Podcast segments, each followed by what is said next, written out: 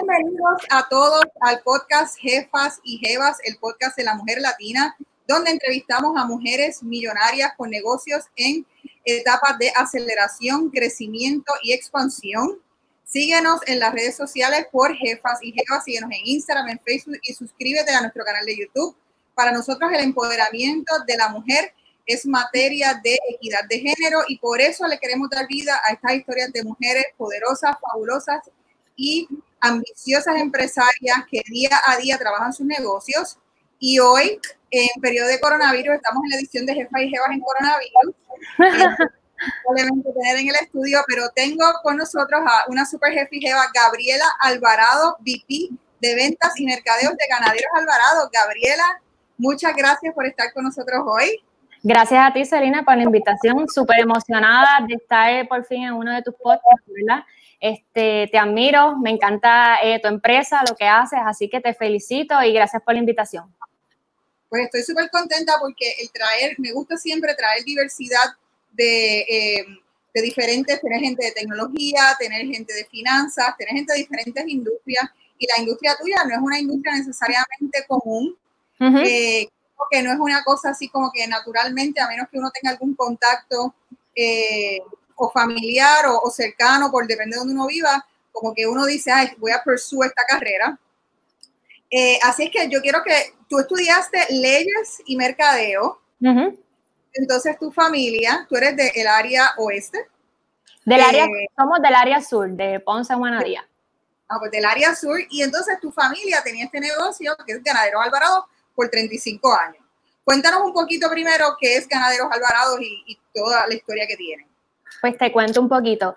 Ganaderos Alvarado comenzó para los años 80 eh, en el área sur de Puerto Rico. Eh, la familia de, mi papá, eh, oriunda de Juana Díaz, mi abuelo se dedicaba a la crianza de ganado vacuno, ¿verdad? Tenía diferentes fincas, este, Coamo, Guayama, Juana Díaz. Así que desde pequeño, mi, papá y sus hermanos, pues lo ayudaban, ¿verdad? En esta tarea de, de la crianza de animales. Eh, mi papá junto a dos de sus hermanos, eh, mi papá se llama Juan Alvarado, sus hermanos Ángel y José Alvarado, comienzan la fase agroindustrial. Ellos comienzan esto en la plaza de mercado de Ponce, eh, que todavía esa plaza está allí en el mismo lugar, así que comenzaron su planta de proceso allí en un cuartito pequeño, ¿verdad? Entonces, cuando fue creciendo el negocio, eh, dos años después, ellos eh, compran lo que es el Macelo Regional de Arecibo, que eh, hace mucho tiempo atrás, pues comúnmente todos los municipios tenían su propio, su propio macelo, ¿no? entonces ellos adquieren este macelo y ahí entonces construyen lo que es la planta de proceso, área de almacenamiento, así que expanden. Entonces que para el 83 entonces eh, nos mudamos a Arecibo, que es donde actualmente están las operaciones. Como tal, Ganaderos Alvarado, podemos decir que es una empresa de integración vertical, porque nosotros eh, tenemos control de todos los eslabones de la cadena. Nosotros eh, tenemos crianza de animales, tenemos varias fincas alrededor de todo Puerto Rico y también tenemos sobre 500 ganaderos que, que, le compramos también alrededor de toda la isla tenemos eh, el área de macelo, el área de planta o proceso, el área de almacenamiento y nuestra propia flota de vagones y camiones refrigerados, que esto nos permite eh, hacer nuestra propia distribución y llegar a todos los puntos de venta. Esto es bien importante porque eh, tenemos un control de, de, todo ese producto, ¿verdad? desde, que, desde que entra esa materia prima hasta que está en, el punto de venta del supermercado. Bien importante mencionar que esto lo hacemos en un periodo de menos de 48 horas. Así que para que tengas idea, eh, el lunes se comienza el proceso y ya eh, el, martes eh, de noche o miércoles en la madrugada ya ese producto de carne está en, en góndolas, ¿verdad? Así que es un producto eh, sumamente fresco.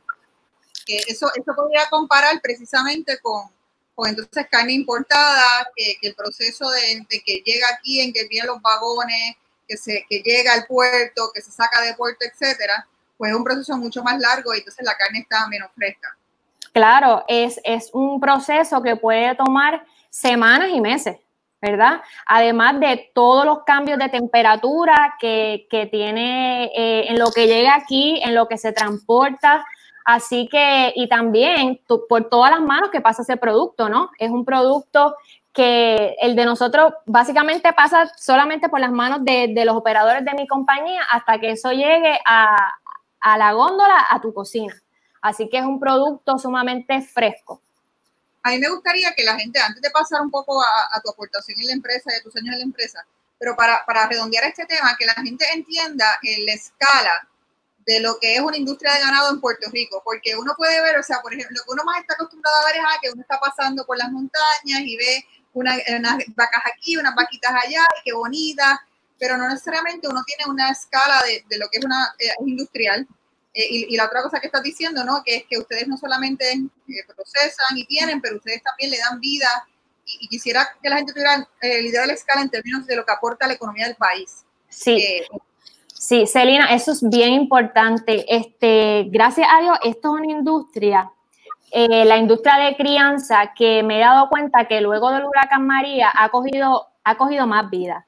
¿Por qué pasó esto? Pues sabemos que luego del huracán María hubo muchas hubo muchas fincas que, se perdieron, ¿verdad? Se perdieron este, las plantaciones que tenían y hubo muchos agricultores que entonces este, decidieron explorar eh, con, ¿verdad? Esta alternativa de, criar ganado. Y, es que, Celina, nosotros tenemos eh, el ambiente correcto e ideal para criar un animal eh, en perfectas condiciones. Nosotros tenemos un clima tropical unos pastos este, excelentes, o sea, que tenemos el, alimento como, como quien dice eh, gratis, ¿verdad? el ganado de Puerto Rico no se alimenta de granos y, por ende, entonces vamos a tener una carne eh, baja en grasa, baja en colesterol, porque como quien dice, estos animales son grass-fed, Aquí eh, eh, yo te diría, Celina, que el 97%, el 97% de los animales que se crían en Puerto Rico de ganado vacuno son animales grass-fed. Así que esto nos trae unos beneficios nutricionales excelentes que a diferencia de toda aquella carne que se importa, ¿verdad? Que de esos este, animales que se alimentan de grano, es una carne que no te voy a decir que no sepa buena porque es buena, pero es una carne que muchas veces no es saludable eh, no es saludable para, nosotros. ¿Por qué? Porque es una carne que mientras más suave la carne, más grasa tiene. Todo ese marmoleo que tiene esa, esa, esa carne, como se conoce, el marmoleo, las líneas blancas, eso, eso es grasa. Para que tengas idea, este, la raza de Angus, que aquí todo el mundo es Angus, es lo mejor. Y no te voy a decir que la carne eh, no es mala porque no lo es. Es una carne rica, ¿no? Es una carne este, grasosita, rica pero esos animales tienen entre un 6% a un 10% de grasa y aquí tú mueles un corte eh, de res, por ejemplo, de ganadero alvarado y lo que tienes es un 3% de grasa. Así que, ¿verdad? Es una diferencia en valor nutricional bien grande. Y otro ejemplo, este, la carne Kobe, que eso está muy de moda. Yo quiero carne Kobe, eh, que es carísima, eso tiene entre un 30 a un 35% de grasa.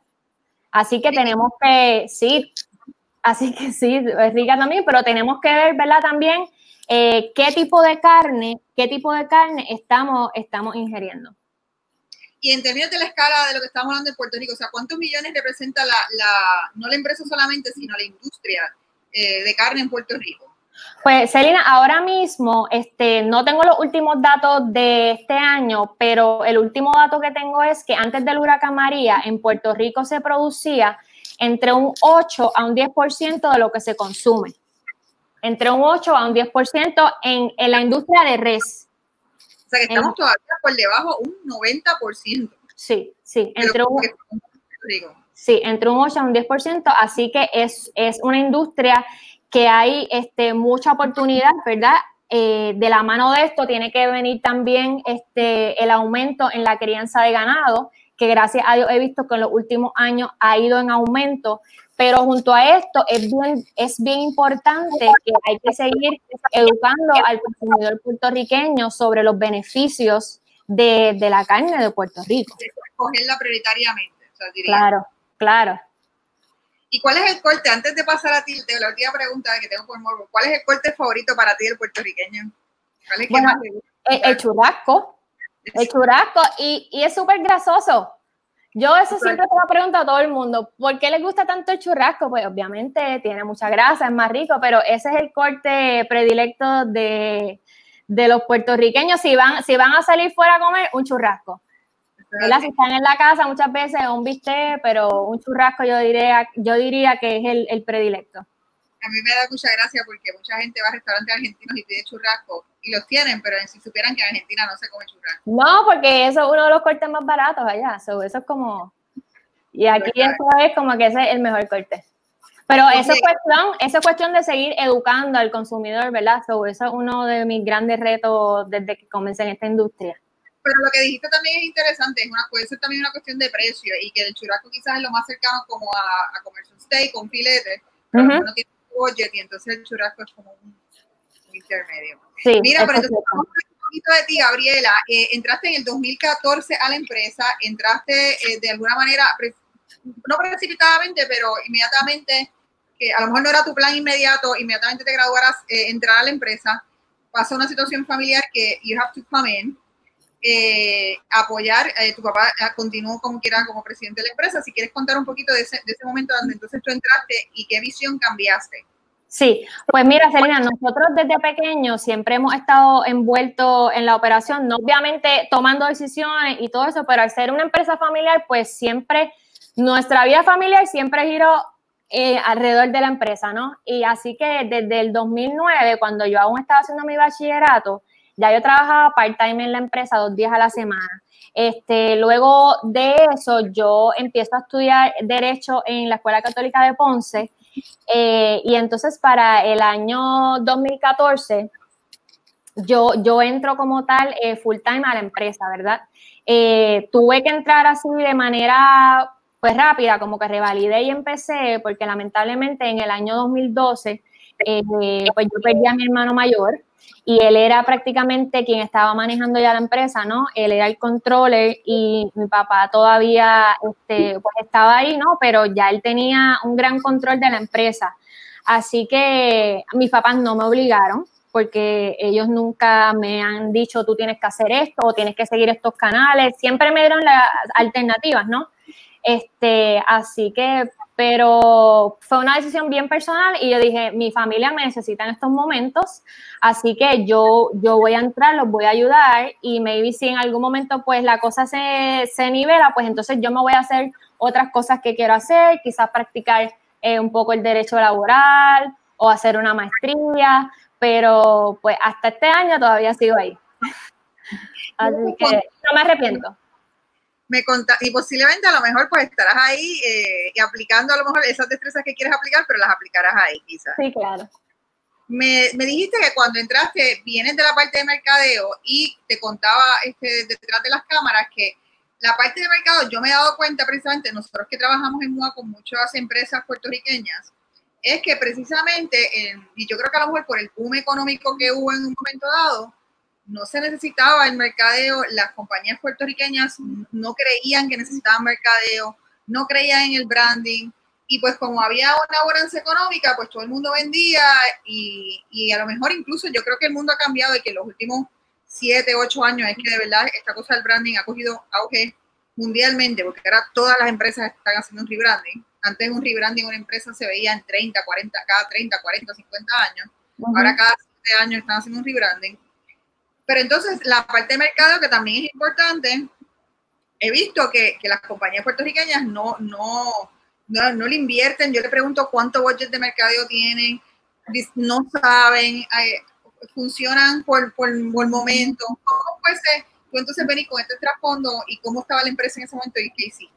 Sí, pues cuando yo entro a la empresa eh, en el año 2014, eh, lo primero es que no había budget de, no había presupuesto para mercadeo, cero presupuesto para mercadeo. Eh, y básicamente lo único que hacíamos era ir a convenciones cuando nos invitaban.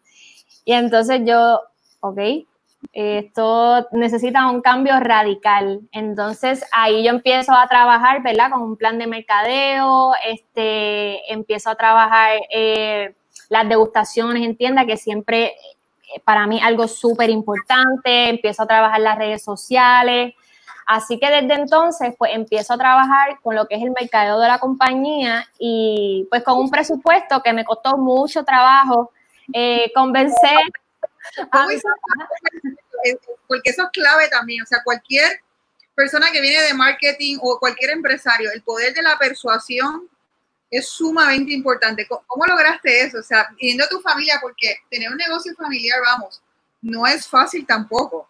Y, mucho menos si vienes nueva, hay, esta posibilidad de que te diga, mira, tú no sabes lo que estás haciendo, nosotros llevamos tiempo. ¿Cómo uh fuiste rompiendo? ¿Qué hacías? ¿Qué estrategias le puedes compartir a la otra jefa y jeva? Pues mira, yo fui poco a poquito, suave, suavecito, tratando eh, de, convencer a mi papá, papi, estos son, eh, estos son los planes de mercado que han hecho otras empresas, mira el éxito que han tenido, este, sabes, no, estamos quedando atrás, tenemos que hacer algo, tenemos un producto de una calidad inigualable, con unos beneficios nutricionales excelentes, pero el consumidor puertorriqueño no lo conoce. Cuando yo empecé a hacer degustaciones, la gente no sabía quién era Ganaderos Alvarado. Cuando yo empecé a ir a más convenciones, la gente no sabía quién era Ganadero Alvarado y ya llevábamos este veintipico de años, ¿verdad? En, casi 29 años en la industria y no nos conocían. Así que, pues, eso es lo que continúo haciendo este, ahora, pues, a, mayor escala, ¿verdad? Ya tengo, pues, gracias a Dios, más recursos, tengo más ayuda, así que así lo hemos trabajado. ¿Y en, en qué momento fue que se dieron cuenta, por ejemplo, o sea, siempre hay como un turning point? en el que dicen que primero están, ah, bueno, pues está bien, me convenciste de darte los chavos, te los voy a ir dando, te los van dando poco a poco, pero siempre hay un turning point, que pasa algo que te dicen, anda, si esto está funcionando, ella sabe lo que está haciendo, hay que asignar un presupuesto. ¿Cuán rápido en el proceso o se tardó? Se, tardó un poco, pero este fue el feedback de clientes eh, actuales de nosotros de gente que se nos acercaban, de socios de negocio que en reuniones, en actividades, cuando nos encontrábamos los fines de semana, le decían a papi, me encanta lo que está haciendo Gabriela, sigue así, este, eh, se están dando a conocer, se están diferenciando. So, prácticamente fue, este, eh, fue, la, fue la misma gente. Y eso pasó mucho tiempo después de, o sea, ¿cómo, quiero saber si hubo momentos como de frustración que dijiste, diablo, yo no sé qué estoy haciendo aquí, tengo que ir a otro o, o, fue, cómo se dan los procesos, porque también me gustaría hablarle a la gente de, los negocios de familia, ¿no? Los negocios de familia son complejos eh, y todos son un mundo aparte, porque todas las familias son un mundo aparte, pero hay situaciones que hay veces que hay juntas, que no hay juntas, que hay roces.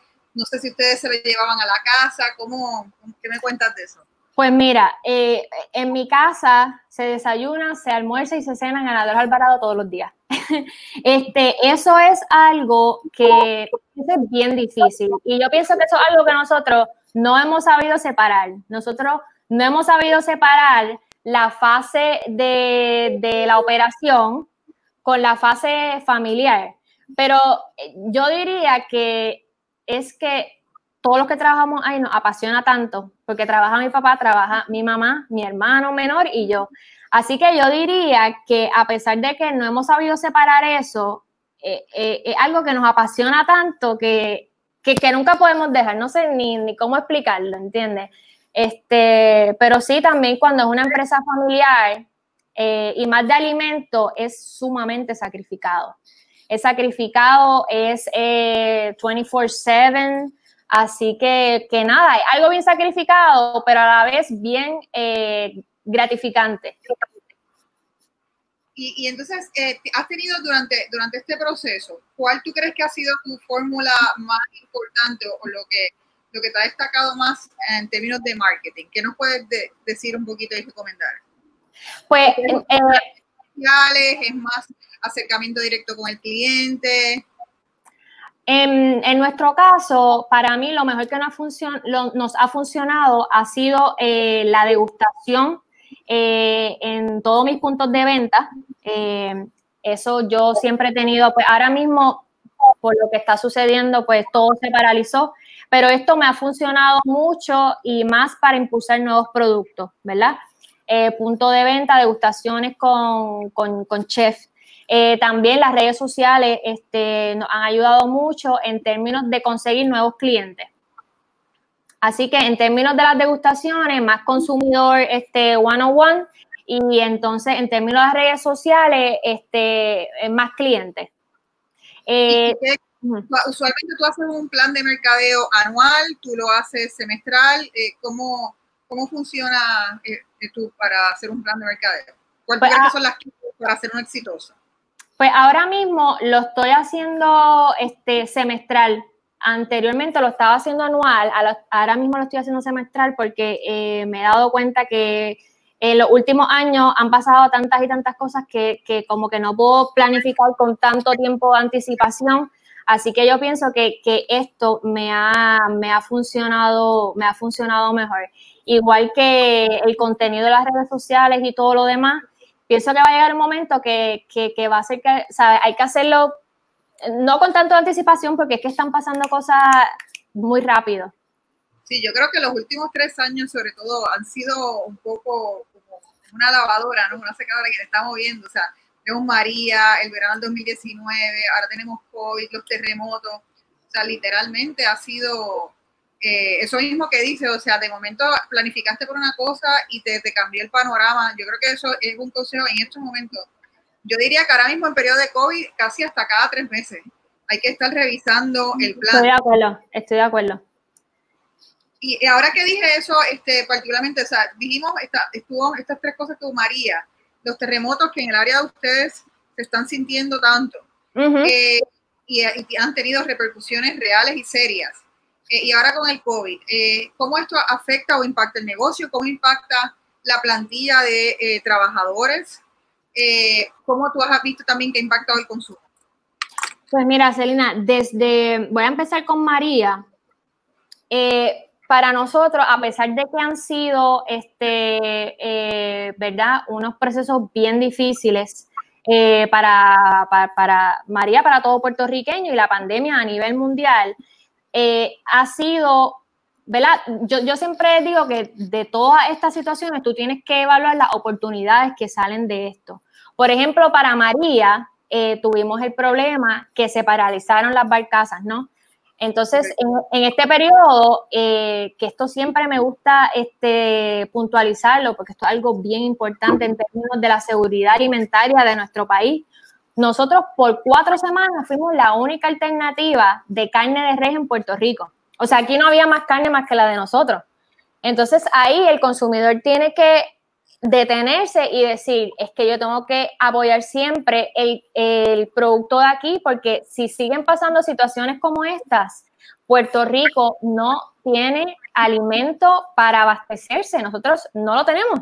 O sea, antes de María nosotros producíamos un 85%.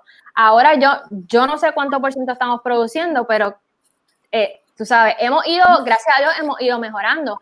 Pero es algo, eh, algo que, que, a mí me causa este, mucho, mucho temor, a que hay que seguir trabajando en la seguridad alimentaria de, de, nuestro país. Ahora con el COVID eh, pasó la situación de, de todas estas este, plantas procesadoras en los Estados Unidos que por, sí, por la pandemia hubo muchas que tuvieron que cerrar. ¿Y qué pasó con esto? Pues obviamente se redujo la, se redujo la oferta de, cortes de carne, que por eso fue que aumentaron los precios y todo lo demás. Este, cuando pasan esas cosas en los Estados Unidos, ¿tienes repercusiones en Puerto Rico, ya sea de que la gente se asuste y quiere comprar más rápido?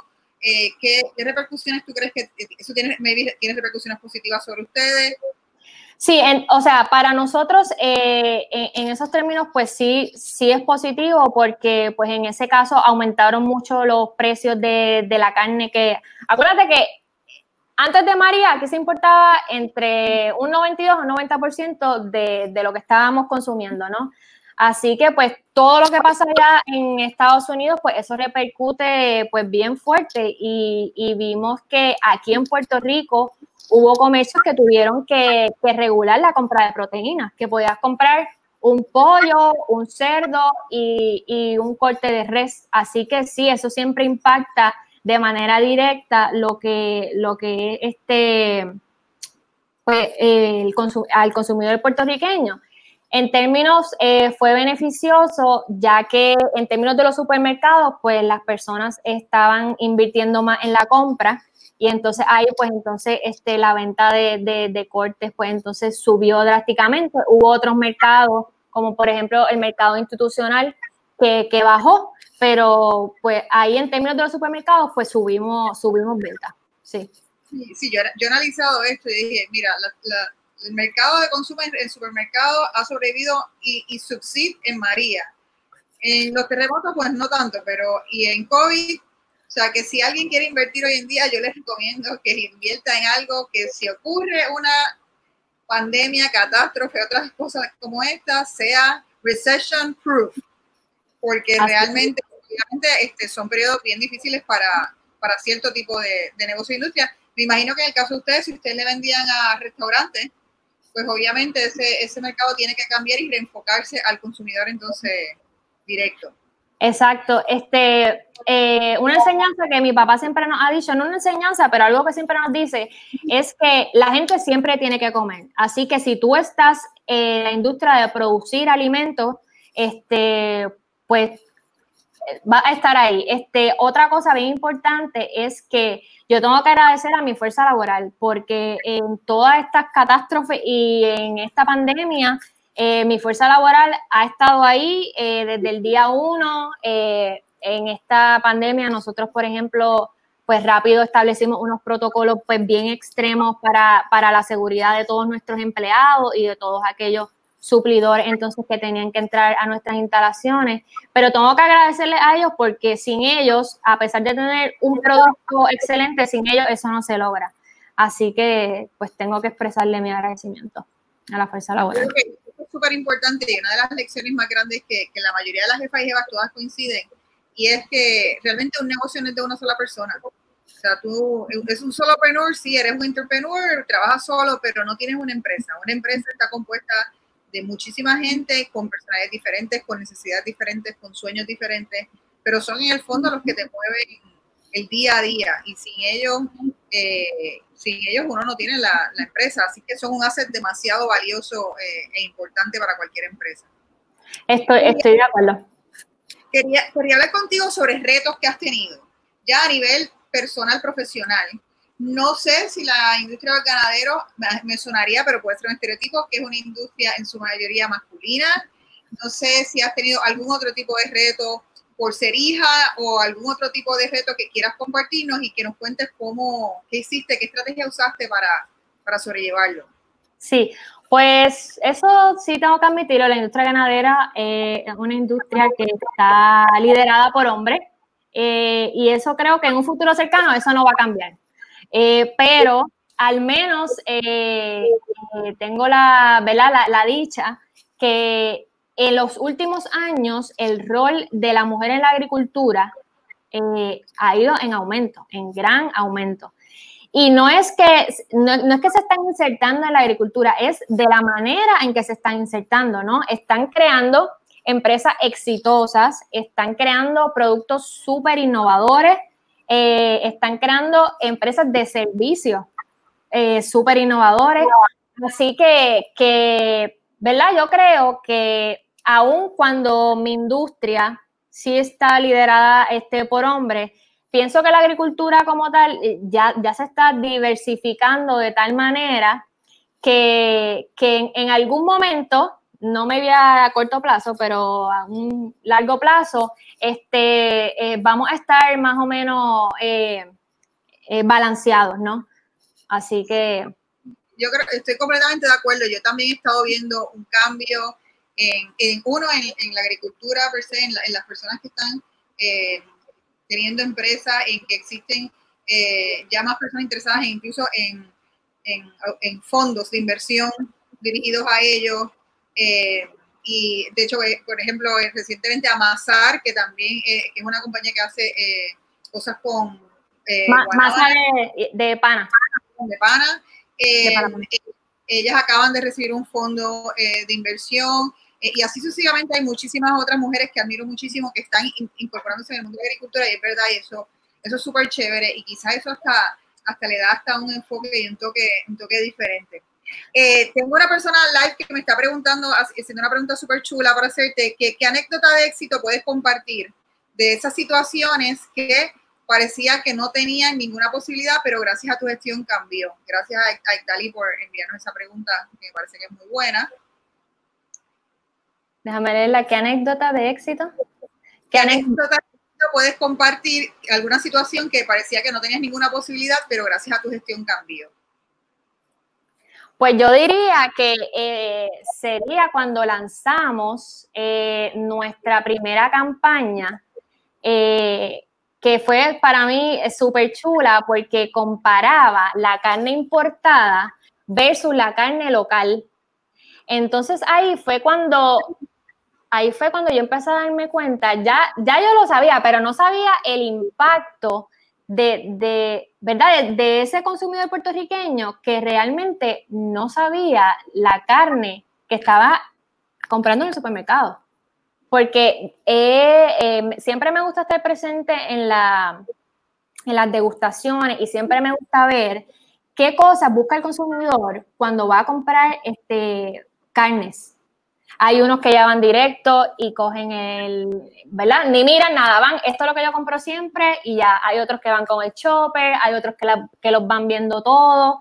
Pero entonces, eh, cuando yo hice esta campaña de, ¿verdad? De esa diferenciación de la, de la carne importada, que me acuerdo un arte que decía, eh, estoy, estoy vieja de tantos días que llevo viajando, y entonces la de nosotros decía, ay, yo llegué fresquita de aquí al lado de Arecibo. Así que, ¿verdad? Este, me di ese impacto de, que la gente realmente no, no, sabe lo que está comiendo. Así que para mí eh, ese, ese momento. ¿Cuál tú piensas que es la próxima etapa de Ganaderos Alvarado? ¿Hacia dónde la, visión tuya quisieras que la empresa fuera? ¿Qué cambios todavía a ti te faltan por hacer que tú quieres lograr? ¿Cuáles son tus metas relación a la empresa y a, lo que tú haces? Pues a corto plazo, nosotros estamos en proceso de expansión dentro de la misma este, operación.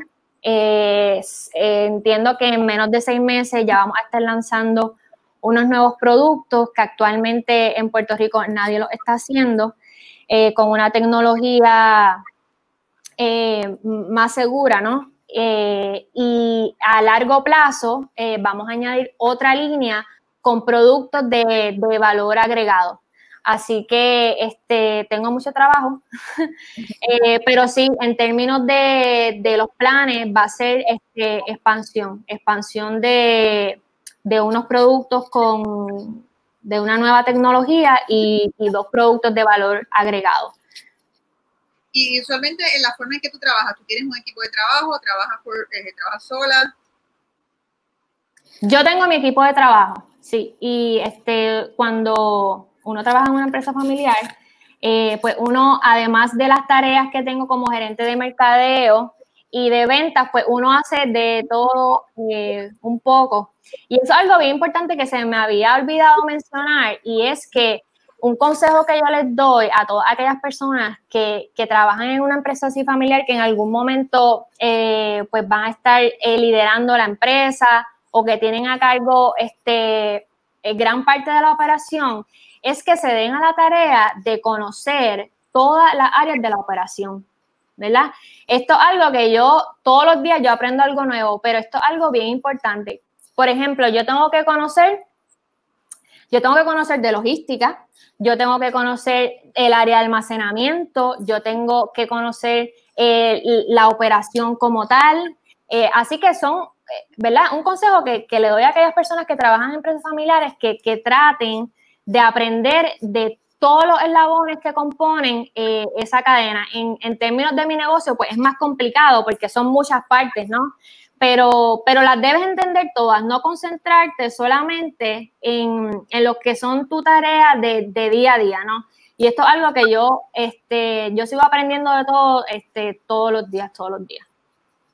Y, por último, antes de entrar a unas este, eh, eh, preguntas más light, un poco para conocerte, pero antes de eso quería preguntarte qué cambios tú ves que van a estar ocurriendo en la industria. Que, yo, sabemos, obviamente, no podemos estar por con la mano, que hay un boom con relación a, lo vegano. Eh, uno, eso, ¿cómo eso afecta a la industria o cómo ustedes mismos se piensan o, ven como quiera la capacidad del mercado que hay eh, y qué cambios entonces, no sé si hay cambios tecnológicos o cambios en diferentes aspectos, ¿qué, qué cambios tú ves? ¿Cuál es el futuro de la industria? Sí, pues mira, este, la producción de carne de res eh, va en aumento. En los próximos años eh, se augura que va a aumentar entre un 1 a un 3%. Gradualmente la industria de res eh, va a seguir aumentando. Esto pues obviamente también va correlacionado a el aumento de población ¿no? a nivel mundial. así que pues en términos de la producción de carne de res va a aumentar. Ahora bien, siempre hay otros movimientos eh, que están surgiendo, ¿verdad? Y que, y que siempre hay unos que como que cogen un auge y como que se despiertan, duermen. Ahora estamos viendo todos estos productos plant-based, ¿verdad? Este, los hamburgers, las carnes, también estamos viendo este, dietas eh, personas convirtiéndose, ¿verdad?, a ser vegetarianas o veganas y son movimientos que, yo diría que van en aumento y lo he visto mucho en millennials, ¿no? En, generaciones más jóvenes, porque los baby boomers y todos los demás que por ahora es en mi mercado meta, baby boomers, este, eh, son personas que tienden a tener, eh, no digo que todos, pero la mayoría, una dieta más balanceada. Así que, como bien dije, pues son movimientos que, están tomando gran auge. Este, en mi opinión, ¿verdad? Esto es algo bien personal. Yo sí pienso que lo importante de consumir carne de res, siempre uno debe tener una dieta balanceada, pero lo importante es la carne de res que tú eliges consumir. Eh, no es lo mismo comerte una carne extra magra, por ejemplo, una molida que tiene 92% carne y 8% de grasa, a comerte pues entonces un churrasco o comerte un, New York Strip, ¿entiendes? Así que yo diría que, que, tiene que haber balance. Ahora, este, voy a hablar un poquito, este, yo no soy experta en esto, yo simplemente leo y estas son mis opiniones pero eh, esta, este, este mercado que está surgiendo de, de carne hecha a base de proteína, yo pienso que tenemos que ver lo que estamos comiendo, porque todos estos productos, para mí, en mi opinión, son productos procesados, porque si te dicen que, ah, sí, eso es natural, pero eso tiene 22 ingredientes, ¿entiendes? Así que, que, tenemos que ver bien eh, cómo lo están mercadeando, pero tenemos que ver en realidad qué tiene ese producto, ¿no? Así que, este, ¿verdad? Es mi opinión bien personal y siempre respeto eso y siempre me gusta saber el, feedback de la gente, por qué se convirtieron, por qué no comen, este, pero siempre soy fiel creyente. Los veganos nos van a boicotear este jefa y jeva, está bien, estamos listos, hágalo popular gracias a eso. Los queremos a todos. Sí, sí, soy fiel creyente que uno debe este, tener una dieta balanceada porque es como todo. Todo en exceso hace daño. Así que tú tienes que tener una dieta balanceada.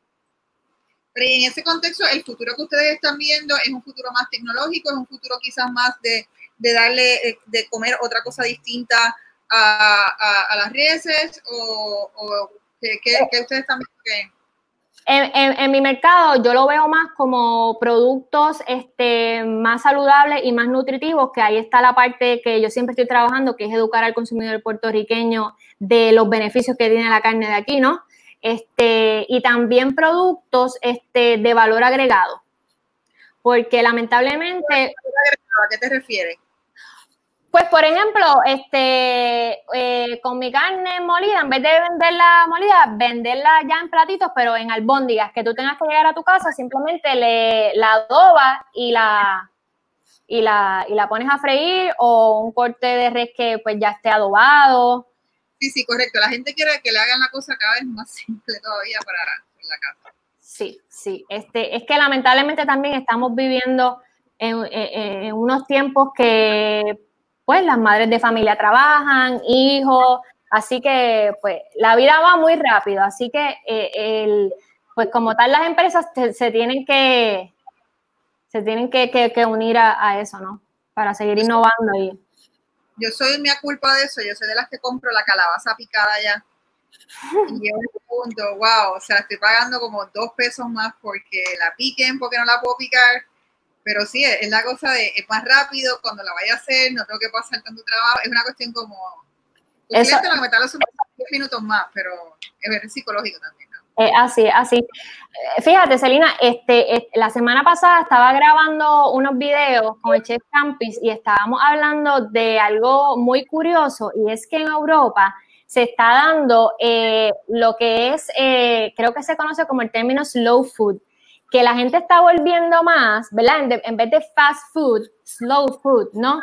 A todo esto como, como este, cocinaban nuestras abuelas que, oye, para tú, para tú poder tener una buena comida, tú no la vas a hacer en 10 minutos. O sea, tú tienes que dedicarle tiempo. Así que eh, a nivel de esos países se está dando este, esta cultura de, oye, este, eh, vuelve a cocinar, compra productos locales, compra productos frescos.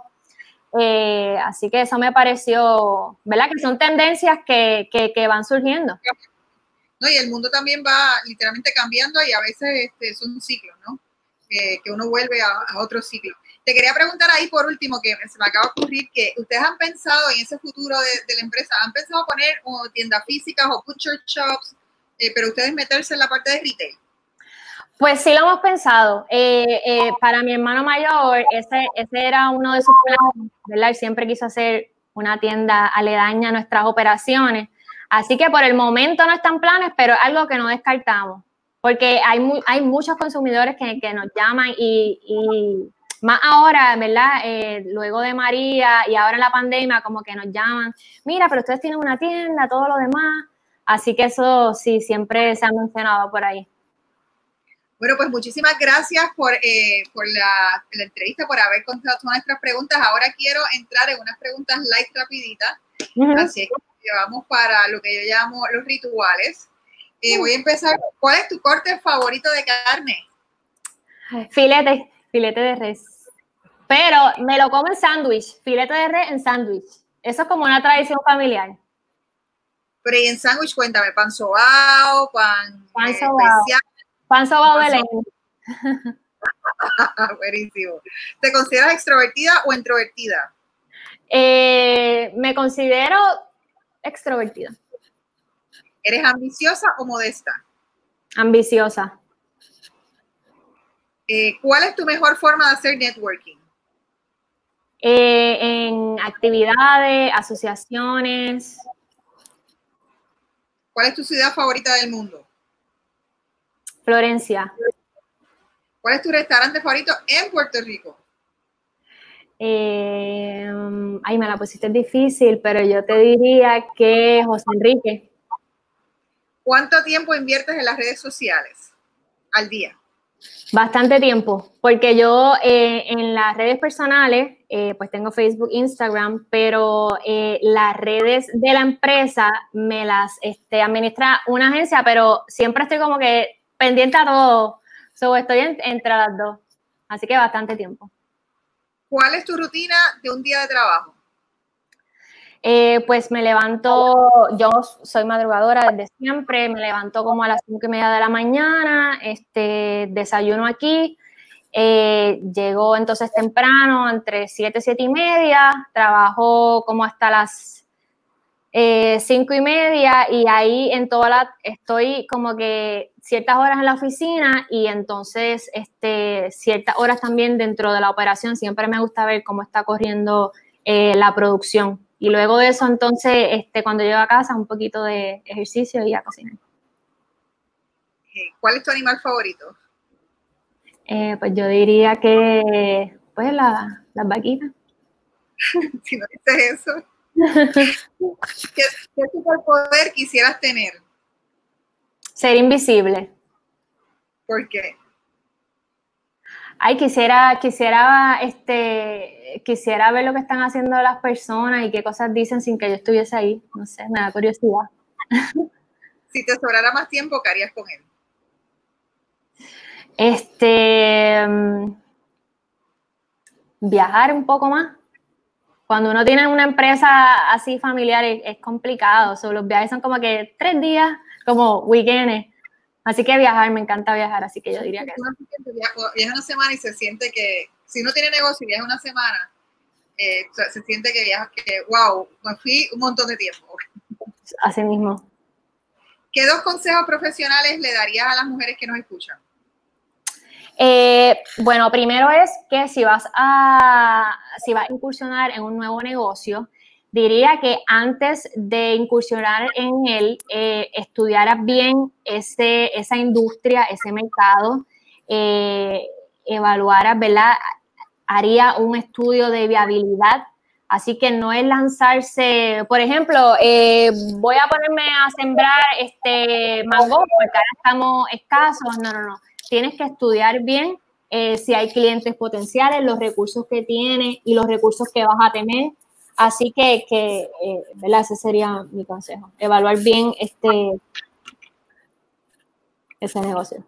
Y por último, eh, ¿qué extrañas eh, de la cuarentena? Que ya no es cuarentena, es más que cuarentena. ¿Qué es lo más que extrañas? Ay, ir al cine y comer popcorn y eso, porque ya abrieron, pero no me atrevo a ir. So, yo soy aficionada del cine, so, eso, ir a comer popcorn, chocolate. Pues te tengo que preguntar que cuál es tu director favorito entonces también. Steven Spielberg. Pues muchísimas gracias, Gabriela. Espero que hayas disfrutado este tiempito conmigo y esta entrevista. Gracias, por compartir tu conocimiento. Eh, le damos las gracias a todas las jefas y jefas que nos siguen. Recuerden seguirnos en las redes sociales. Recuerden, por favor, compartirlo con otras mujeres y hombres también de su vida, porque este podcast lo oye todo el mundo. Está construido para cualquier persona que es empresario, que trabaja dentro de una empresa y simplemente quiere eh, poder ir a su próximo nivel, a su próxima escala. Gracias, Gabriela, por estar con nosotros en el día Gracias de hoy. Gracias a ti por la invitación y éxito siempre. Síganos en nuestras redes como Jefa y Jeva en YouTube, en Spotify, en Apple, en la que más prefieran. Y usen el hashtag Soy Jefa y Jeva. Hasta la próxima. Bye. Gracias.